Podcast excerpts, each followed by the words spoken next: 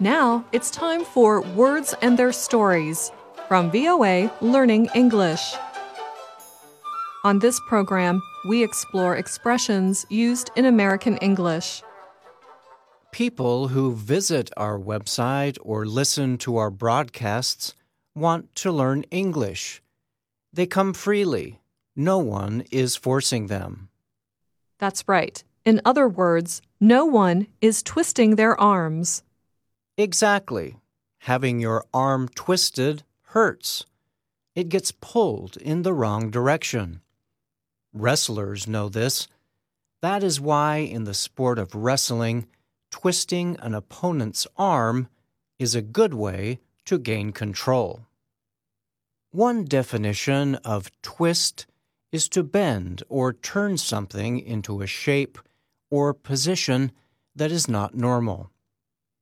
If you do that to your arm or any part of the body, it can hurt a lot.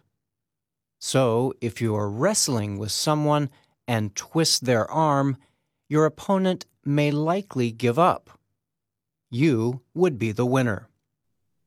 The expression to twist someone's arm means to force someone to do what you want. You put pressure on them. Several websites say this term first became popular back in the middle of the 1900s.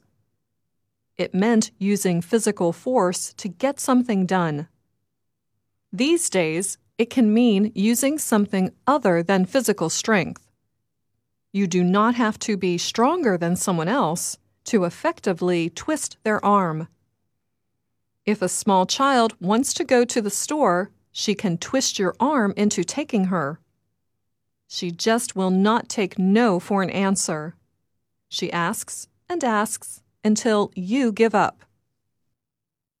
People who are good at selling products or raising money are usually skilled at twisting other people's arms. Let's say you want to raise money for a cause that you care about, saving the rainforest, for example.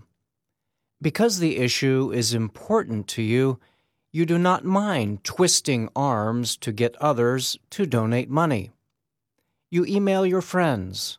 You start up an online campaign to raise as much money as you can. But you don't stop there. You throw a party where you look people in the eye and ask for money. They might say, You don't need to twist my arm. Saving the rainforest is important. Here's my donation of $200.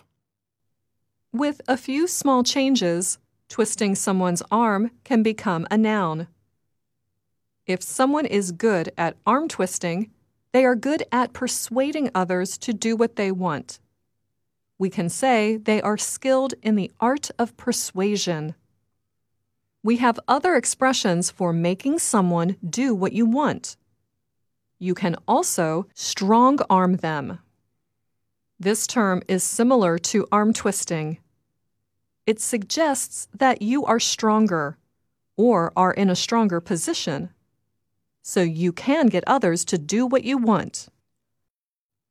However, we often use arm twisting in a light-hearted way, but not so much with strong arm. More often than not, we don't use strong arm in a nice way.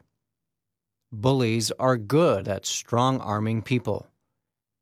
Besides bully, two other common verbs that mean strong arm are intimidate and coerce. When used as an adjective, strong arm goes before a noun.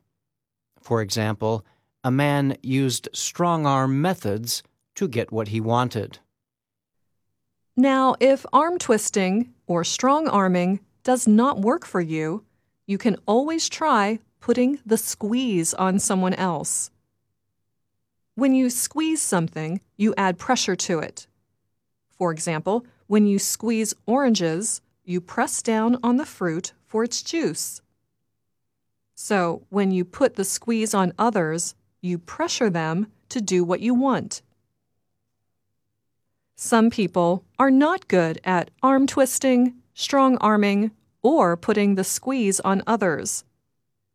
If you are like one of them, you may want to try a more subtle method of persuasion. Your personal belief is you get more bees with honey than vinegar. This means when you are nice or sweet like honey to people, they are more likely to help you. If your words are sharply acidic, like vinegar, they may just turn away. You would rather sweet talk or coax someone into doing what you want. These are both nice, subtle ways to twist someone's arm. Here at VOA Learning English, we don't need to use any of these methods. English learners seek us out. This is better than trying to force English on someone. If you have to twist someone's arm to learn something, chances are they won't. And that's Words and Their Stories for this week. I'm Anna Matteo. And I'm Bryan Lynn. Sometimes I feel like I haunt you from the other side of the room. And sometimes I feel like you want to call me up when you're feeling blue. So you twist my arm and you let me go. You twist my arm when you're feeling